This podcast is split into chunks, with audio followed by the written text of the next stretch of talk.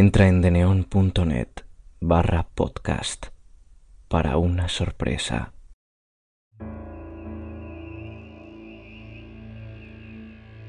Primero que nada, buenas noches y muchísimas gracias por escucharme. Si quieres estar informado de cada episodio publicado, sígueme en Twitter, arroba cuentos terror con tres R's.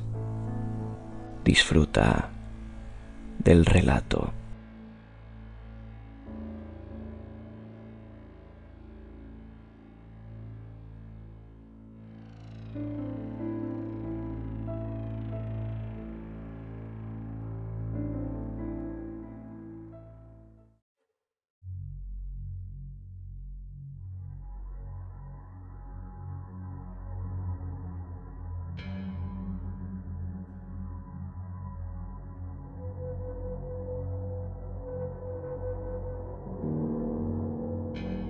Sombra de Edgar Allan Poe.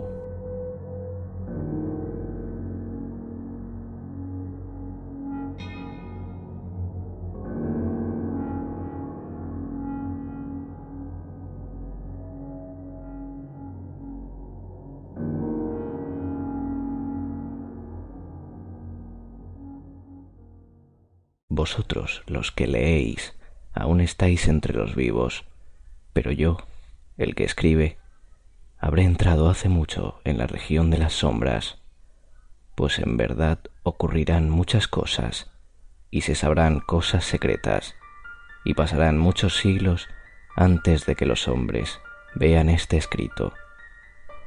Y cuando lo hayan visto, habrá quienes no crean en él y otros dudarán, mas unos pocos habrá que encuentren razones para meditar frente a los caracteres aquí grabados con un estilo de hierro.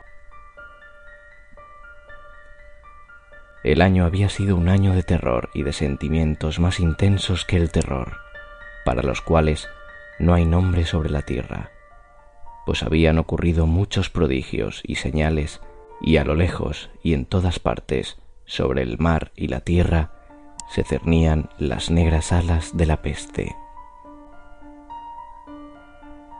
Para aquellos versados en la ciencia de las estrellas, los cielos revelaban una faz siniestra, y para mí, el griego oinos, entre otros, era evidente que ya había llegado la alternación de aquel año 794, en el cual, a la entrada de Aries, el planeta Júpiter queda en conjunción con el anillo rojo del terrible Saturno. Si mucho no me equivoco, el especial espíritu del cielo no sólo se manifiesta en el globo físico de la tierra, sino en las almas, en la imaginación y en las meditaciones de la humanidad.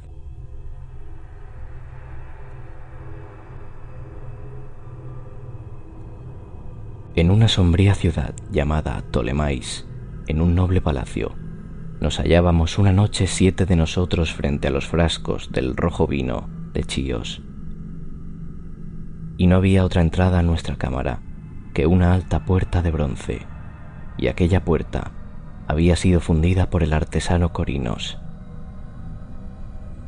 Y por ser de raro mérito, se la aseguraba desde dentro.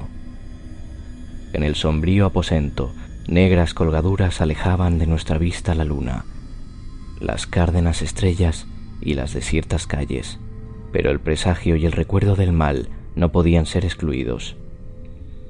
Estábamos rodeados por cosas que no logro explicar distintamente, cosas materiales y espirituales, la pesadez de la atmósfera, un sentimiento de sofocación, de ansiedad. Y por sobre todo ese terrible estado de la existencia que alcanzan los seres nerviosos cuando los sentidos están agudamente vivos y despiertos, mientras las facultades yacen amodorradas. Un peso muerto nos agobiaba.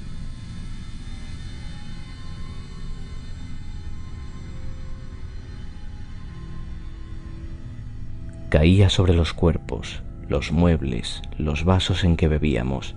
Todo lo que nos rodeaba cedía a la depresión y se hundía. Todo menos las llamas de las siete lámparas de hierro que iluminaban nuestra orgía, alzándose en atlas y esbeltas líneas de luz. Continuaban ardiendo, pálidas e inmóviles, y en el espejo que su brillo engendraba en la redonda mesa de ébano a la cual nos sentábamos, cada uno veía la palidez de su propio rostro y el inquieto resplandor de las abatidas miradas de sus compañeros.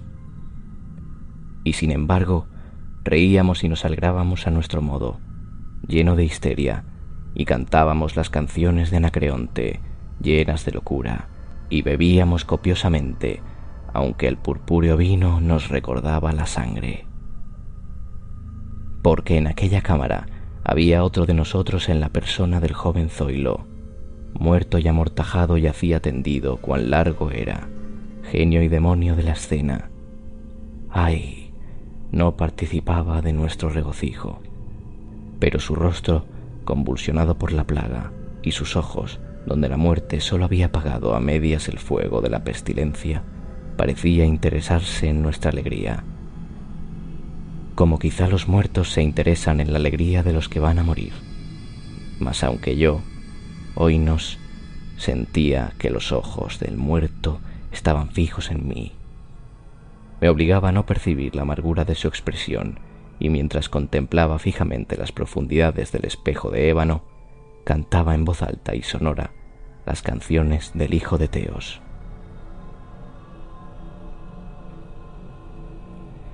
Poco a poco, sin embargo, mis canciones fueron callando y sus ecos perdiéndose entre las tenebrosas colgaduras de la lámpara.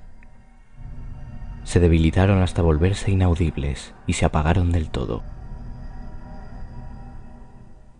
Y he aquí que de aquellas tenebrosas colgaduras, donde se perdían los sonidos de la canción, se desprendió una profunda e indefinida sombra, una sombra como la que la luna, cuando está baja, podría extraer del cuerpo de un hombre pero esta no era la sombra de un hombre o de un dios, ni de ninguna cosa familiar. Y después de temblar un instante, entre las colgaduras del aposento quedó por fin a plena vista sobre la superficie de la puerta de bronce. Mas la sombra era vaga e informe, indefinida, y no era la sombra de un hombre o de un dios, ni de un dios de Grecia, ni de un dios de Caldea, ni de un dios egipcio y la sombra se detuvo en la entrada de bronce, bajo el arco del entablamento de la puerta, y sin moverse, sin decir una palabra, permaneció inmóvil. Y la puerta donde estaba la sombra, si recuerdo bien, se alzaba frente a los pies del joven Zoilo amortajado. Mas nosotros, los siete allí congregados, al ver cómo la sombra avanzaba desde las colgaduras, no nos atrevimos a contemplarla de lleno, sino que bajamos los ojos y miramos fijamente las profundidades del espejo de ébano. Y al final yo, oínos, hablando en voz muy baja, pregunté a la sombra cuál era su morada y su nombre, y la sombra contestó Yo soy sombra, y mi morada está al lado de las catacumbas de Ptolemais, y cerca de las oscuras planicies de Clíseo que bordean el impuro canal de Caronte.